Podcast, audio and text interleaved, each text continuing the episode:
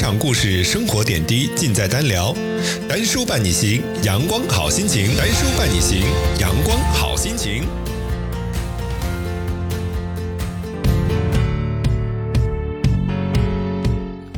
嗨，Hello，大家好，欢迎大家来到单聊。那这一期的单聊呢，我们要聊一聊当下非常热的一部港剧，TVB 的港剧《新闻女王》。那《新闻女王》这部剧呢，也是真实的反映了在职场生活当中的一个真实的一个写照。那今天为了聊好这个话题呢，我们继续请到了建文老师，跟我们一起来聊聊怎么样在职场能够人间清醒。我们从这部剧当中呢，能够有一些什么样的一些启发，或者是有一些什么洞见。那我们先请建文老师跟。大家打个招呼。大家好，我是建文，很开心又回到单书的单聊。欢迎建文老师。那我知道那个呃前些天呢，我都跟建文老师呢一起来去呃共同追了这部剧啊《新闻女王》。那我不知道建文老师，你看完这部剧之后，你会有一些什么样特别印象深刻的一些桥段跟我们分享一下？哎呀，嗯，其实丹书。我是受了你的影响的，因为你是是你先对这个部剧很，呃推荐哈，然后我想你喜欢的东西一定是好的，所以呢去看了这部剧，果然哈这部港剧，呃我很久不追港剧了，然后这个很打动我，那么里面呢就是呃蛮多桥段的，呃都让我关联到跟呃在职场中个人的成长啊，领导力的发。发展啊，因为这些都是我的工作哈，跟这些相关。那么这个特别是有一个呃买包哈，因为在在主人对我也有主人公里面哈，就是方太和 Man 姐买包的那个画面，嗯，对，因为方太是老板嘛，啊，就是 owner，就是这个这家公司的最大的就是资源方哈，就是那个啊老板，然后呃，Man 姐是。职业经理人嘛，嗯，然后我我是觉得他们因为有这样一个很深的渊源在啊，方太对 Man 姐是非常的支持，非常欣赏啊，但是也有防范了哈，也有提携了呀，因为呃他们也年龄阶段啥对不一样，因为职位呀年龄阶段都不一样，因为呃他们的关系是在于呃。那个作为老板哈，那个方太这样一个大老板，他是让 Man 姐管他叫姐姐的，啊，那也就说明他们俩的关系是呃可以是很亲密哈。但是在职场有很多也不仅仅是这样的一个貌似很亲密的关系，其实背后都有很多利益的驱动。嗯，那这个买包的桥段呢就很有意思，就刚才丹叔讲敲打，呃。因为在作为 M N 姐，尽管在职场已经摸爬滚打那么多年，也是非常已经做到了公司的高管，但是呢，在如何系统性的去看待问题，如何去识人用人方面呢，她其实还是有提升空间的。买包这个桥段呢，其实是正好是方太作为一个那个经过很多风浪的老板，他是如何把他的一些。看事情的方法、用人的方法传授给啊，Man 姐啊，但是很有意思的是，呃，我记得什么时候好像丹叔也跟我讲过这样的话，呃，其实有时候你要听得懂别人讲话的，对吧？因为人家提醒你、提拔你、提携你，你也得知道人家在这么做啊。我觉得 Man 姐在这方面是很厉害，她就看懂了，说哦，每一次。啊，这个方太跟他讲什么？哎，这里面含义是什么？所以这是为什么？我觉得买包这桥段就特有意思。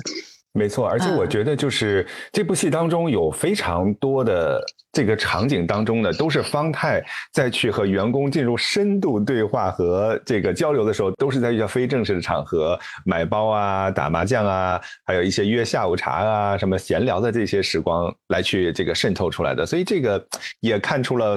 这个一个成熟的老板，可能不是这种在正式谈话当中跟员工有更多的这样一些渗透，是在无时无刻的每一个。休闲的场景、娱乐的场景，可能都会有一些这个对于员工的一些提醒或者是敲打。对对，所以这个就是非常好的一个呃教练式哈领导力，就是说我们经常在讲教练式领导力，那如何去教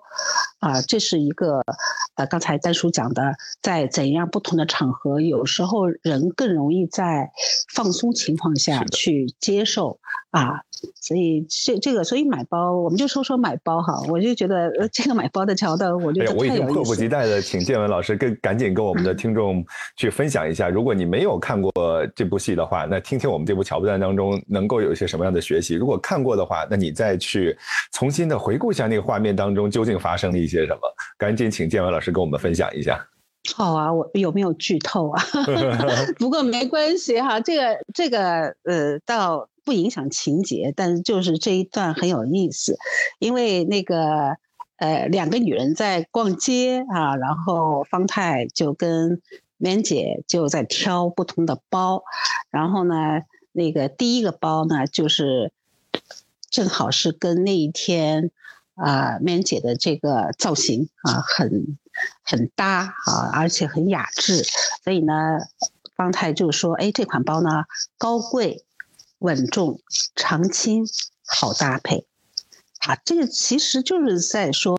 描写 Man 姐这个人的。啊，他说有她在衣帽间，我就放心了。所以就是这是一个对特别就是啊欣赏的这样的一个包，也就是说 Man 姐。啊，他就就隐喻了啊，这样一个人物，就是这个棉姐，就是高贵、稳重、长青，嗯，还好搭配，就是让人放心的。所以我就想，这时候我我就脑子里就回到那个画面了哈，因为我就呃，有些朋友可能未必看过，我也想请丹叔跟我们讲讲，就是从影视人物造型这个角度来讲，哎，你怎么看啊，man 姐这个这个人物的造型呢？哇，这个造型，我觉得这部戏当中的造型，每一个人物呢都各具特点，而且性格鲜明，呃，是一个非常成功的这样的一个典范啊。那我们先说到曼姐，那刚才建文老师也提到了这个曼姐，那曼姐在整个的这个。剧中的人设就是一个女高管，干练且非常雷厉风行的，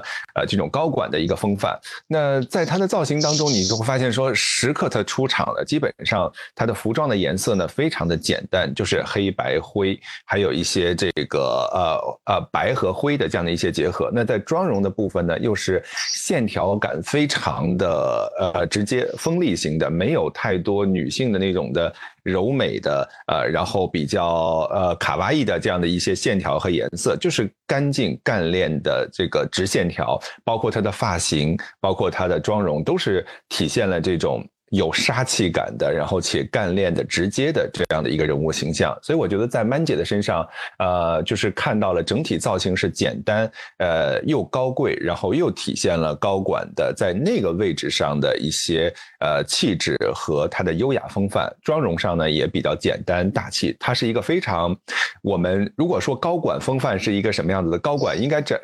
穿成什么样，应该打扮成什么样子的话，我觉得，呃曼姐给我们做了一个非常好的一个示范。哎呀，你这个描写太专业了，到底你是专业学习过哈这样一些，呃嗯造型啊等等，要好好跟你请教。然后，呃呃，这个就。你刚才讲的这个，就是让我又重新回到剧中啊，这个人物他其实给我带来的思考，除了刚才丹叔描写这些，那也很多让我联想到，就是一个在职场的呃不断上升的一个呃领导者。啊，他的内心他会经历怎样的一些碰撞和他的呃蜕变和成长，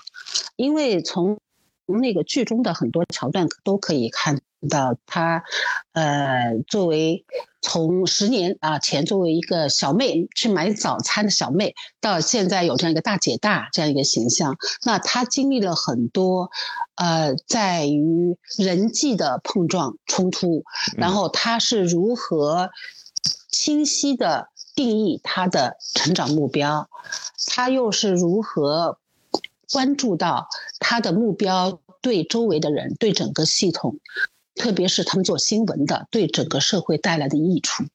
那他为了这样的一个个人目标实现，以及能够更好的帮到周围的人，他从情感上他是非常理性、冷静，他几乎没有朋友。嗯，然后他的呃很多事情他都是会刨根问底，呃。看重看到事情的，就抽丝剥茧去看到事情的真相，这些都是我看到对一针见血。所以，如果是用一些说要多维度思考啊，然后要没有偏见啊，然后要能够呃直击问题的核心啊，以及要如何去呃运用各方的资源啊，呃了解利益相关方的需求哈，怎么去提携新人啊，等等等等，这些词都能够用在他身上。啊，从他身上就是一个呃，我们说领导力梯就阶梯哈。你从一个刚开始进入职场一个新人，然后到高管这样一条路啊，从这剧中其实是能够从 Man 姐这个人物中间是有很多学习的。确实，而且在剧中，我记得在他刚刚进入到这个新新闻机构的时候，就是一个小妹，然后她她的身上有一种特别勇敢的这样的一种精神，去采访呃这个毒枭啊，去直面采访当中的一些呃危险。我觉得这个就是把这个人物刻画的，就是既有智慧又有勇敢，然后又能够有自己清晰的目标的这样的一个人物形象。对，因为有一个主题，因为我一直。做的就领导者意识进化，对，所以我也跟丹叔有这个讨论。我说哇，他这次进化了。那所谓进化，就是他看得很清楚，啊，人间清醒啊。对，所以这个这个这个呃片子，我估计还会再回看，因为我觉得它不仅仅是一个娱乐，更多的让我看到它真是呃比较真实的反映了职场的很多情况。是的，呃，而且在录这期节目之前的话，我跟建文老师也也这个聊了一下，这部剧当中就是一个职场关于领导力啊，关于影响力啊，关于决策啊，这个很综合性的这样的一个。表现的一部好剧，里面很多细节，我我我们都可以在不同的这个节目当中呢，到时候邀请姜文老师跟大家一起去聊一聊。那刚才我们聊到了其中的一个女主啊，这个 Man 姐，我想就是我们正好说到买包的这个桥段，然后我有点扯远了哈，因为对 Man 姐我确实是很喜欢，呃，然后就就顺着买包这个桥段，我们可以再看看其他的呃角色哈，就是因为。接下来等这款包说完以后呢，那个方太就拿了另外一款包，啊，第二款包呢是一个看去有点像潮、很潮的、很很时尚的，呃，就跟前面那款就完全不一样。然后呢，他台词呢是说，哎，这个哗众取宠和我们不搭，好，这就面姐说的嘛。其实也，呃，也是透露出面姐当时对这个。呃，同事的一个看法啊，其实就是个跟我们不搭的。但是呢，方太是怎么看的呢？方太说，做新闻和潮流一样，偶尔也要大胆一点，只要用对场合啊，就就有时候也是要抢眼的。关键是主人要有气场啊，要有能够控制，就不会被抢风头。所以这个。人际的关系就定位就出来了，也就是说，这个人物啊，就是其实暗指的就是剧中的那个许诗晴。那许诗晴是一个就是很大胆上位的，以她的女性魅力就露胸啊，那个线条啊，去去想那个上位的这样一个女主播。那她的表现呢，确实跟职场看上去。就是我们通常会推崇的主流的是不搭的，但是方太还是认为是可以用好它的，因为有时候是要大胆啊，因为新闻出现的东西会非常多，那它是事物的中间的一个。一个面，你不能去忽视它。有时候它会带来价值。那关键是像他这样的一个一个人呢，是要有人 hold 得住他的。那方太也是会认为 Man 姐是可以 hold 住这个，就是会被很多人认为是像狐狸精那样的一个许事情。所以，就从人物造型来讲的话，他是不是有点那个妩媚的这种？对啊。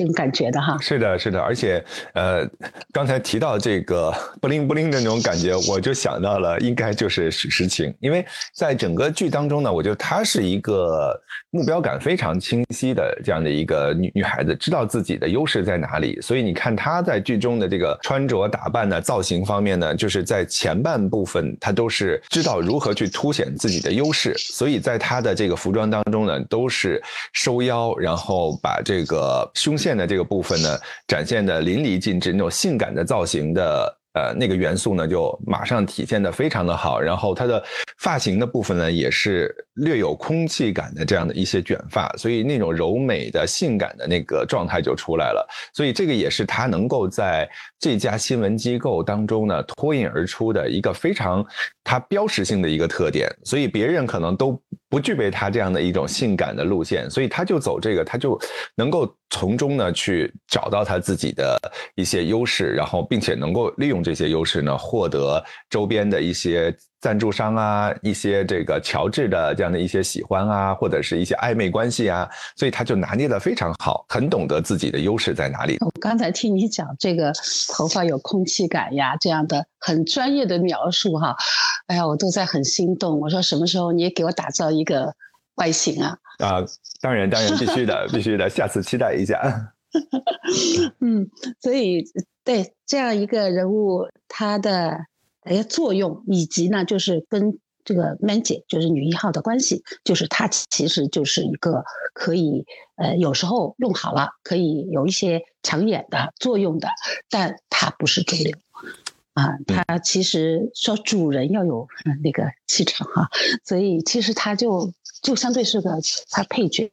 嗯，嘛，它不是一个主线。那么另外呢，就是在后面一款呢，就是挑的是一个男士的包。当时我在看的时候，我也觉得有点，哎，说那个男的包为什么好看吗？是也蛮好看的。那为什么男士的包呢？然后那个。方太就说了，说啊，我们都是女人，有时候呢，这个角度观点哈就很女人，有时候也是需要男装来点缀一下。嗯，这个呢其实是有点女权的，因为这个部戏又是女主，然后方太 man 姐就很撑住场面啊。男性男叔会不会这样有点威胁感？对男性还好，因为这个新闻媒体当中确实就是呃，一般的女性的比重会稍微大一点，尤其是在主播的。这个群体当中，女性的确实是占主流群体的，所以这里我我也特别同意，就是方太讲的，有时候这个要去平衡和搭配一下，所以这个也是在我们的职场当中呢，你会发现说，可能不同的这个刚才我们说到了有许诗晴的角色，然后现在这个包又是一个男士的，那真的是要有不同的一些布局和对于老板来讲的一些不同的思考在的。对，然后乔治。佐治在那个 George 嘛，在这个戏里面管叫佐治。那他的嗯，他是一个呃，Man 姐的可以说是对头吧。他们关系也很有意思，因为其实曾几何时，呃，佐治是 Man 姐的下属啊，但他一旦他发展以后，他他跟 Man 姐是对着干的啊。但后呃，据说后来又有啊联盟之类的哈。但是啊，佐治在这个。这个剧里面的角色，他就是属于是一个点缀。他其实无论是冲突型的，他会跟 Man 姐就一开始我看了，我觉得他们俩就是剑拔弩张那种的哈。嗯。那个明枪暗箭的哈，就一直在斗，一直在斗。那这个就是冲突嘛，因为在职场就会有很多冲突。我是又要说到 Man 姐，Man 姐非常厉害的就是她很有效的冲突管理方法。他不惧怕任何冲突，每一次他都知道用什么方法能够直面问题去解决问题。那这个乔治啊，佐治哈，那他他 George 嘛，他就起到作用，就是烘在烘托这气氛，就是能够看到 Man 姐的在冲突方面的一个能力。呃，然后再后面的一款包呢，就是是一款。过时的包，我当时看了也有点惊讶，因为那款包就蛮老老式的。是，然后，然后方太就说了，说，哎呀，这个包呢就过时了啊，过时呢是就情怀。说，哎呀，方先生在的时候，因为在剧中方先生是去世的哈，所以方先生在的时候就有了，他时间久了呢就有感情了。那这是剧中也是一个人物是非也，嗯，那飞爷呢在嗯很大程度上就在帮。啊，方太在看住啊这些人啊，他其实又就像一个耳目那样的，对，中立，他本身要很圆滑，他圆滑，对对对，特别的圆滑。对，因为这对对中立是他自己说的中立，但我觉得这人就很圆滑。他他其实更多的，我我我觉得，因为中立可能在我的呃那个理解中，我会把它看成是一个公平啊，然后是有自己主张。然后我为什么会选择用圆滑去形容非也？我是觉得他是在很大，有时候他也有为一个呃整个公司能够在那个那个。呃，某一个特定情节，比如抢某一个新闻的时候，它是有定海神针作用的啊，它有有这个中立的这一面，但很多时候它是圆滑，就在于它是更多的是谋私利的，对 对对，就是它的位置很重要。没错没错，我我记得他说过一句话，就叫做呃，别管怎么样的去导，我导向安全的一侧才是最重要的。对对对对对的对的。嗯，这个太说的太对了，这个台词我也记得。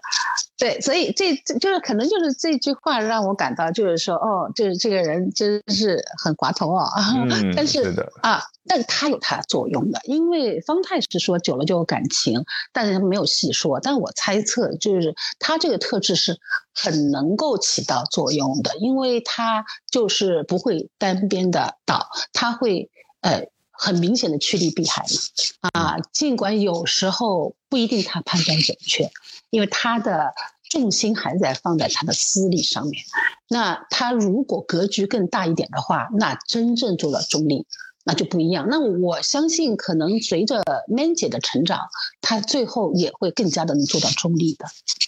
嗯，是的。这个确实，这个飞野这个角色，我觉得在这部剧当中起到了非常好的一个点睛的作用，就是永远就是对，不要平衡导向，然后只要我安全就好了，这个千万不要这个波波及到我，然后有功的时候呢，我可以去想啊，这个是我做的角色，是是是，这个特别好玩的一个角色，对，这个也很典型，对，在我们职场当中非常常见，非常常见，因为我是呃。我是能够很快关联到，有时候我跟职场啊的一些对话，啊，很多人很讨厌这样的人，但是呢，你又对他无可奈何，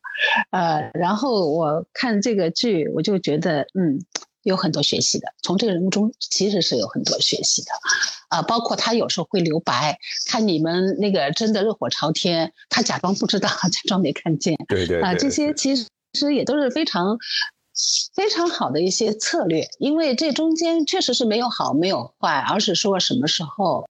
呃，适合用怎样方法去应对各种挑战。是的。好，那后面一款包呢就会比较休闲哈，前面几个都比较重，这一款呢就是一个像登山包那样的，我也很奇怪为什么方太会拿这款包。嗯。然后呢，方太说：“哎呀，他衣帽间里。”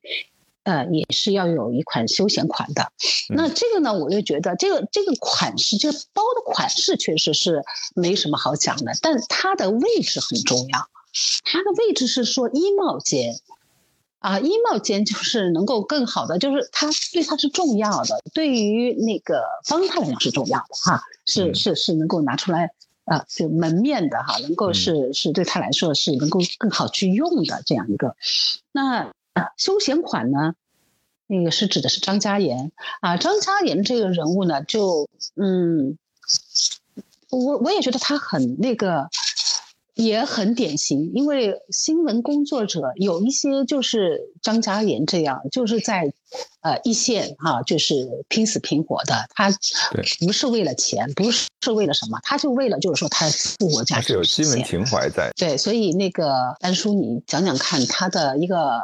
造型是怎么样的？哦，他的造型还是让我印象非常深刻的，因为就是他是有新闻情怀在的，他也不愿意去掺和到一些战队的，不管是左智党还是这个这个 Man 姐那一边的，所以对于他来讲，经常要去采访一些新闻，所以在整部戏当中的造型当中，你看他全部是牛仔裤、裤装加衬衫，非常灵活干练的这样的一个可以随时出发，呃，冲到新闻一线的这样的一个记者，所以在他身上不会有。太多的一些什么职业套装啊，像这个 Casey 这样子的比较一些性感的这样的一些装束呢，就在他身上是看不到，就是永远都是一个牛仔裤配一个衬衫啊，既有一些职业的风范，然后又非常灵活的可以去做采访，这个也是一个刻画了他非常在职业化的且符合他这种财主呃剧中叫财主，就是采访新闻记者的这个人设形象的，我觉得这个还是刻画的也是蛮成功的一个加演的一个外在的这个形象。对对，这个人物其实是给我很多思考的，因为他是为了新闻，他是他的就是他是把他整个人是献给新闻的，就是怎么去看呢？就不是他说说的哈，因为有时候我们说一些事情呢很好说说啊，我把自己奉献给什么什么事业了，但他这是奉献，他行为，他什么行为呢？就是说他其实是有很好的男朋友啊，然后男朋友对他很好，然后向他求婚。嗯，给他非常安稳的，呃，是一定程度上都，嗯，可以讲是大家很羡慕，对，别人都可以很羡慕的一个这样一个安稳的小日子过哈。其实不算很小日子，那个那个律师嘛，律师合伙人赚钱赚的很多，家世又不错，他其实是过得很好，他居然不要，因为这是多少女生哈梦寐以求的这种的状态，梦寐以求的，他想扔就扔。啊，他不要，啊，那他要的是什么？他要的是正义，他要的是新闻这个事业，呃，他要实现的他是他个人的价值，因为他上的是一路名校，啊，伦敦什么学校，然后什么斯坦福啊哪里，反正就是他一路名校出来，他得对得起他的付出，他也会对得起他的聪慧啊所。为别人所带来价值，他是这样一个人，但是在我看来，他有些地方有点点偏执啊，因为，呃，电视剧里面是有桥段，就是他为了他追求的，呃，事情，他就非常一意孤行，他根本没有顾及周围的人到底在想什么，在一定程度上，他确实也蛮伤害他的男朋友的，所以对这个人物呢，我是这么看，然后方太呢，觉得他就是个休闲款。啊，其实我觉得这也蛮值得去深思的。就是照理说，他这么奉献，为什么在方太眼里他只是休闲款呢？嗯，对吧？嗯，这是打个问号啊。然后呢，后面有一款很有意思，就是有那个店员就拿这个包拿出来给方太看，说：“哎，这是个新的设计师哈，是年轻的，年轻的设计师。”然后方太说：“哦，他说这个就要啊，他反正又不贵。”啊，那给人一些甜头，那说不定将来自己也会有得到甜头。那他这边讲的就是他对新人的扶植嘛。那新人的扶植，其边其中有一个角色就是刘烨，因为他一出场就是会认为是 stupid，因为都大家可以给他公然可以这么去叫他 stupid，因为他就很倔，呃，昵称对，很倔，就是能够就是冲进火场去拍。啊，就是拍这个珍贵的镜头，就命都不要哈，他就真是有点点 stupid，但他成长是很快的，他是一个职场新人的形象，就是他呃不怕自己做错也不怕，他他目标也很清晰，他要呃要像张嘉妍一样。啊，但很有意思，他跟张嘉妍的人际关系也很有意思，因为嗯，他管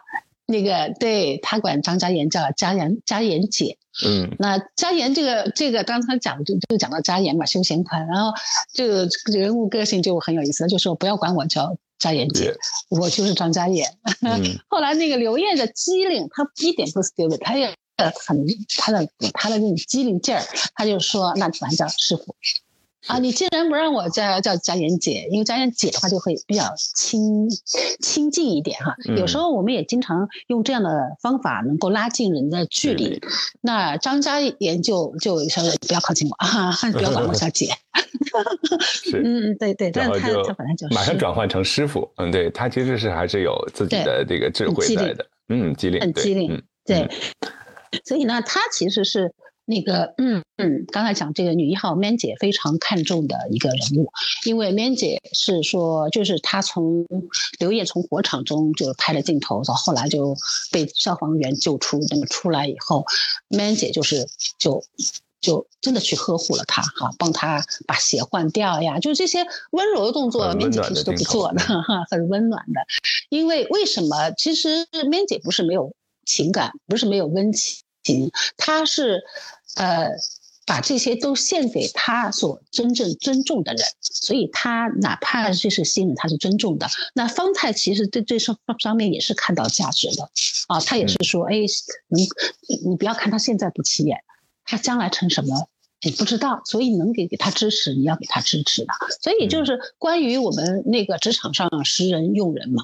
因为在那个现在，呃，职场竞争很激烈，那大量的新人进入职场，那我其实，在在那个工作中，有时候也会辅导一些职场新人，或者说那个 MBA 的学生，他们要走向职场啊，或者研究生走向职场，那我其实也是会，嗯，其实这个给我启发的，我以后给他们要讲课的话，可以呃把这个刘艳的这个故事哈，可以跟大家分享，因为你毕。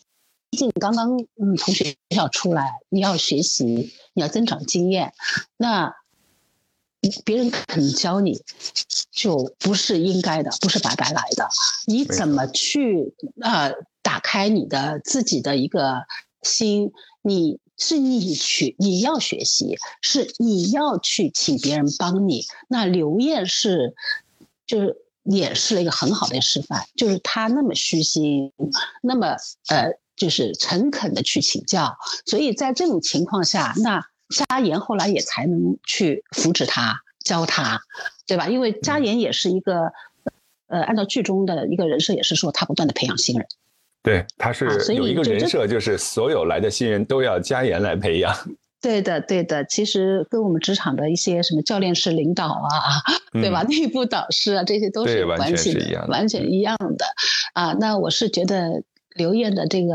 他自己想清楚他想要什么，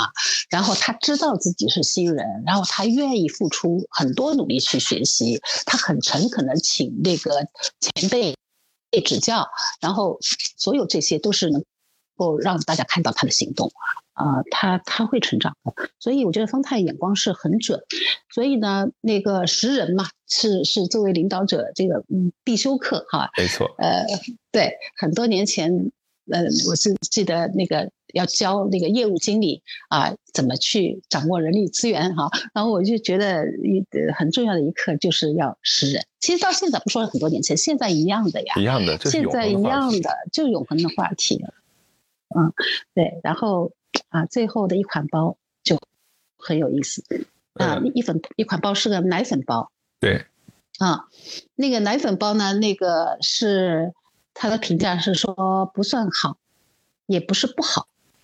怪不得在打折。所以这个包的这个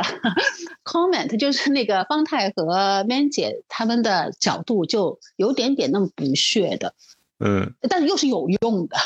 没错，不是打折嘛，就好东西是不会打折的哈。就像那个丹叔，你以前做奢侈品，你们的品牌是不打折的哈。是的。那那个对，像奶粉包，那就是会打折的，那那那就是它价值。不是那么那么经典的哈，是是是可以可以，呃，不是不好啊，不是好，肯定是不好，就是但也不是不好。让我来猜猜，这个应该是小薇了吧？对对，小薇就是属于最重要，随叫随到，随手就可以用。那徐小薇就是一个会被别人利用的这样一个人设啊人物，那就就是他自己就。呃，从他个人的经历来讲，他是非常非常不容易，他很打拼的。他出生，那个妈妈其实整个家庭没有给他带来任何的加分项，反而是减分项。那他的成长是不容易的，但他太想出人头地了，于是他没有自己的东西。他为什么会成为一个随叫随到、随手就可以用的？其实他是低自尊的。嗯。啊，在一段时间里面，尽管他也是端茶倒水啊，风头，嗯啊，对对，他端茶，但他后来是出过风头的，但这个都不持久。其实我是觉得在职场中也看到很多这样情况，就是是你在一一时是可以出得了风风头，你是可以通过一些就是呃端茶送水啊，能够让让你的价值啊呈现，因为他只有这些价值啊，当时，嗯。啊，然后那个我是记得那个呃，Man 姐要带呃带人嘛，那个许诗晴是愿意被他去带的哈啊，但是跟他会讲条件啊，说我我不能做端茶端水啊什么的，对，但是他后来还是端了哈，对，对，但张张也是不肯端的哈，然后但那个呃。许诗晴很聪明，他端他是会有条件的，就我为什么端啊？端了以后会怎么样？但徐小薇呢是属于端就端了。啊，他是委委屈屈的端，因为他不端没办法。啊，他可能也想讲条件，他当然有条件，但他也说不出口，所以呢，他就一路被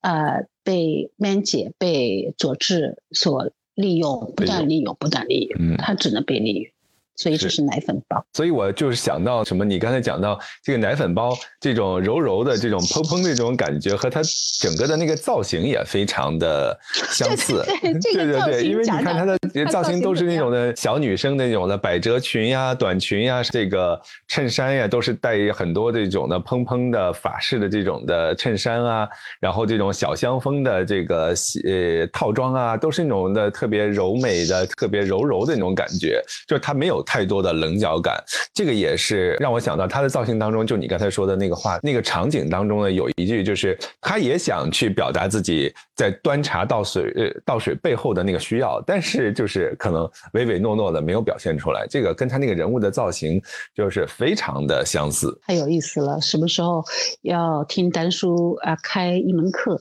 讲讲这个人物造型？嗯，太太好玩了。嗯，对，其实这个就是跟建文老师刚才讲的。内在和外在，其实我们也是一个比较和谐统一的，就是外在是其实给演演员加持了他在那个角色当中的那种的定位和感觉的，更能够强化他在内在的这种表现的的一种暗示。我要学习的啊，给你先报名啊。好的，好的。嗯，因为包呢，就差不多在那桥段里面，因为这个桥段很短，其实就那么几几分钟，很快就过了。但我就觉得很好玩嘛，就拿出来跟丹叔一块。聊聊也是希望啊，大家可能也会喜欢这些内容。但我还有一个跟买包这个还没有结束，就是这么多包以后，嗯啊，然后呃，方太就说了啊，这些包我看过的包啊，跟店员说你通通就送到我家里去，哎，然后呃，大明姐就不懂为什么要那么多包，然后方太就说我家足够大，公司也足够大，嗯啊，能够呃。呃，放多少包我都可以，放什么东西都可以啊，我不用去想那个要什么不要什么。哎，我就很喜欢这一段话，因为我是觉得就是它也是一个隐喻吧，就是说一个人的心胸要足够大，你什么都得容得下。嗯，什么样的人，什么样的事，什么样的能力，是不是好不好？有没有冲突？你是得通通容得下，因为当你容得下这么多东西的时候，你想用什么就用什么啊！这又又要讲到就是呃，我经常讲的这个领导者意识进化、心智突围这个主题，其实突围了，而且意识进化的呃。高的层级就是格局足够大，心胸足够大，没有绝对的黑和白，呃，有很多灰色地带。因为要应对一个非常复杂的世界，你不可能只有说什么呃，就是一个技能哈。是什么什么能够走遍天涯的啊？一剑走遍天不可能的，你就是要各种各样的武器，各种各样的包。呃，其实这个台词对我的这个启发也是很大的，就一个包嘛，啊，能说出这样一个故事，我觉得编剧也很了不得。哇，真的太他的这个很厉害哈，这个他说房间很大，房间很大，因为这几天其实我也不断的去想自己说，哎，这个房间很大，那我自己的心胸是不是足够大？是不是能容容那么多？是不是能够想用什么就可以用什么？这就是人的成长，这就是一个意识进化。嗯，所以这个呃，短短一个桥段，反正我有很多感想。很多的学习，所以我差不多是这么看的。嗯，哇，这个刚才建文老师在讲的时候呢，我也突然间就回到了那个买包这个场面当中，尤其是最后的，呃，那个你你说到这个我家里很大，然后公司也很大的时候，然后给我一个特别深的一个感触，就是其实我们现在的领导者越来越多的想要去呃容纳，然后平等包容，然后更加的多元化的去融入到这个团队当中去。但其实这个呃，应该就是呃我们常说的呃知易行难的一个过程。是的，你说太对了，因为看这个电视啊，就觉得哦。他们是在这样的一个明争暗斗啊，然后，呃，然后有人能够呃呃做达成目目的，有人失败了，你就这么看。但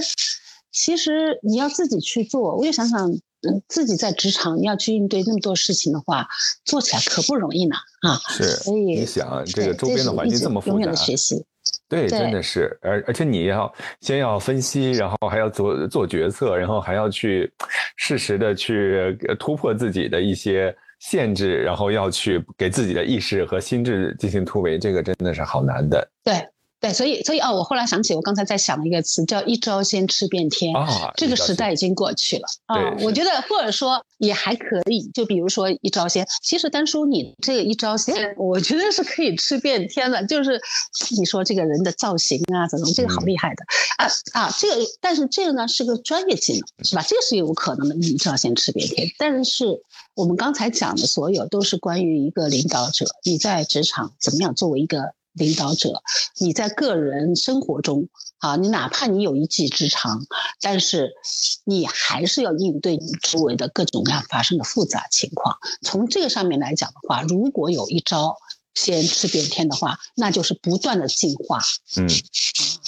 对，而且我们今天在录这个节目之前的话，也想到了一个词叫“人间清醒”。其实这个就是我觉得非常高度概括了说在。你在不同的位置上，可能你的这个清醒和进化的这个层次都是在一个持续迭代的。哎，是的呀，那个谢谢丹叔提到这个人间清醒哈，我们我们在想，哎，这期节目那标题是什么？那很感慨，刚才讲的这些人物里面，在剧中他们各有各的清醒。好，那那个我我我自己呢？当然一开始我是跟丹叔说，啊，我觉得方太和曼姐太厉害了，他们太清醒了，他们能够看清各方利益啊，他们知道怎么运用不同的方法打组合拳，啊，见招拆招，他们太清醒。后来一想，其实啊，大多数角色他们都有他各自的清醒，因为我们说在一个意识。呃，进化的过程中，哈，成人发展的不同阶段，那每个人处处阶段是不一样的，对吧？但是在每个阶段，如果能找到自己的一个呃想要的、清醒的，能够知道自己想要什么，知道在人际中你要把握什么，那其实就是一个呃人间清醒。所以我想，它应该也适用于所有的角色吧。今天聊了这个剧当中的一个经典的桥段呢，联系到我们职场当中的一些真实的场景，呃，也谈到了意识进化和心智突围在对于领导者的意识进化当中的一个非常重要的一些呃功能啊。那最后呢，我也想请建文老师，能不能给我们想要在职场上获得人间清醒的伙伴们有一点小小的这个建议？怎么样的去能够让他们更好的去收获这一份清醒？这个好难啊！一句话，如果你让我说一句话，那我就要说我自己最喜欢的领导力大师，啊，沃伦·本尼斯讲的一句话，就是成为领导者和成为自己是同义词，就是这么简单，也就是这么困难。嗯，就其实就是成为自己。啊，就是先先是说你先要关注到自己内心，但整个过程就是成为你自己。啊啊，成为你自己是是沃伦·本尼斯的一本书的名字。是是，这本书非常值得看啊！如果大家可以去想要去了解一下，也可以去关注一下这本书，非常。值得一读的一本书。那我们今天就人间清醒这个话题，时间的关系呢，我们就先聊到这儿了。但是，呃，如果大家喜欢的话，也可以跟我们留言，然后我们可以再去邀请建文老师继续去聊人间清醒这个话题，可是聊不完的。我们如果大家喜欢的话，可以留言告诉我们，可以出系列性的，怎么样在职场当中人间清醒，人际互动当中的人际清醒，这些我们都可以去聊。只要大家喜欢，千万要留言和转发给你喜欢的朋友，来支持一下我们。那我们谢谢建文老师了，今天我们就先聊到这了。